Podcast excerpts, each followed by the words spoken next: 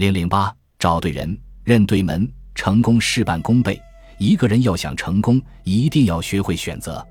俗话说：“跟对人，认对门。”这话是非常经得住实践检验的。宋江出逃，可以选择的地方很多。花荣是小官僚，孔明、孔亮是大地主。前者是宋江的哥们儿，后者是宋江的徒弟。他们都和宋江关系非比寻常。但宋江既没有把出逃的首选放在花荣那儿，也没有把出逃的首选放在孔家庄。宋江首先投奔的是一个他一直未曾谋面的沧州帅哥。这个帅哥有特点。他经常跑到附近的星级酒店，然后对着服务员一招手：“对不起，他不是点菜，也不是买单，而是想告诉对方，万一有杀人犯跑过来，一定要及时通知我，让他到我们家去玩，我会给他钱，还会管吃管住。”据酒店资深工作人员爆料，这个帅哥是大周柴世宗子孙，陈桥让位，太祖武德皇帝敕赐与他丹书铁券。帅哥姓柴，名进。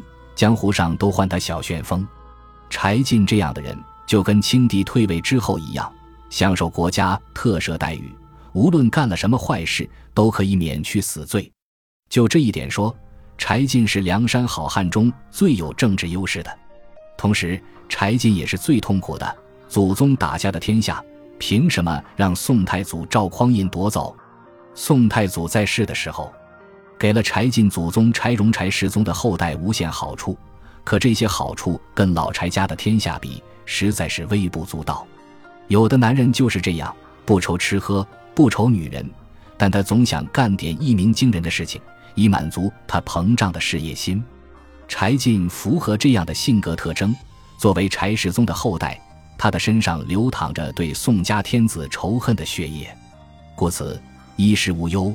花天酒地的柴进特别喜欢跟绿林英雄打交道，就这样，两个革命者因为共同的目标推翻大宋，历史性的相遇了。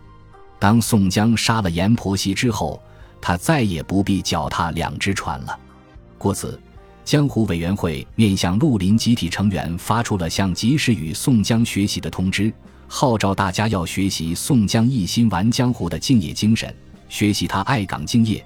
在工作中甘于吃苦，不远千里和另一位流氓老大聚会的精神。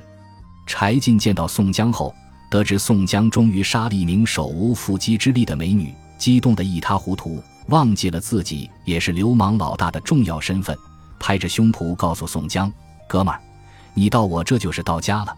不过我更希望你杀的是朝廷命官，或者抢劫国家的军火财物。从此之后，你就放心吧。”我把你藏在我们家吃香的喝辣的。是夜，就在宋江和柴进痛饮高歌的时候，又一位风度翩翩的帅哥出现了。他就是让动物保护主义者敢怒不敢言的武松。正在柴进家避难的武松，此时还是一个无名小卒，因为在柴进家白吃白喝了大半年，渐渐引起了柴进家人的不满。现在正在跟刚来的宋江闹情绪。并准备把拳头使劲地放在宋江的鼻子上，等着让宋江的鼻子喷发红色的血液。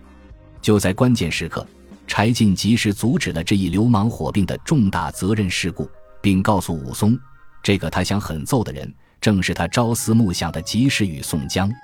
宋江这个及时雨的绰号太好使了，不但被柴进封为上宾，武松这个愣头青知道后，也是大哥长大哥短的。看到宋江绰号的威力了吧？日后这个绰号的威力还大着呢。和柴进不同，宋江很有眼光，不会带武松打虎的时候才去捧武松。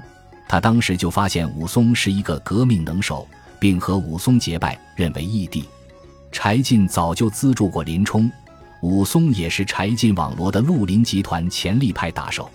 柴进这么做风险很小，但宋江可不一样。他是普通百姓的儿子，没有免死金牌，跟柴进这样的人走得这么近，他是出逃还是去组织更大的流氓势力？宋江早就知道柴进是一个很有野心的人，革命资源异常丰富，这都是花荣和孔明、孔亮兄弟比不了的。既然认准了自己的革命道路，就要占据革命最重要的资源。宋江显然已经豁出去了。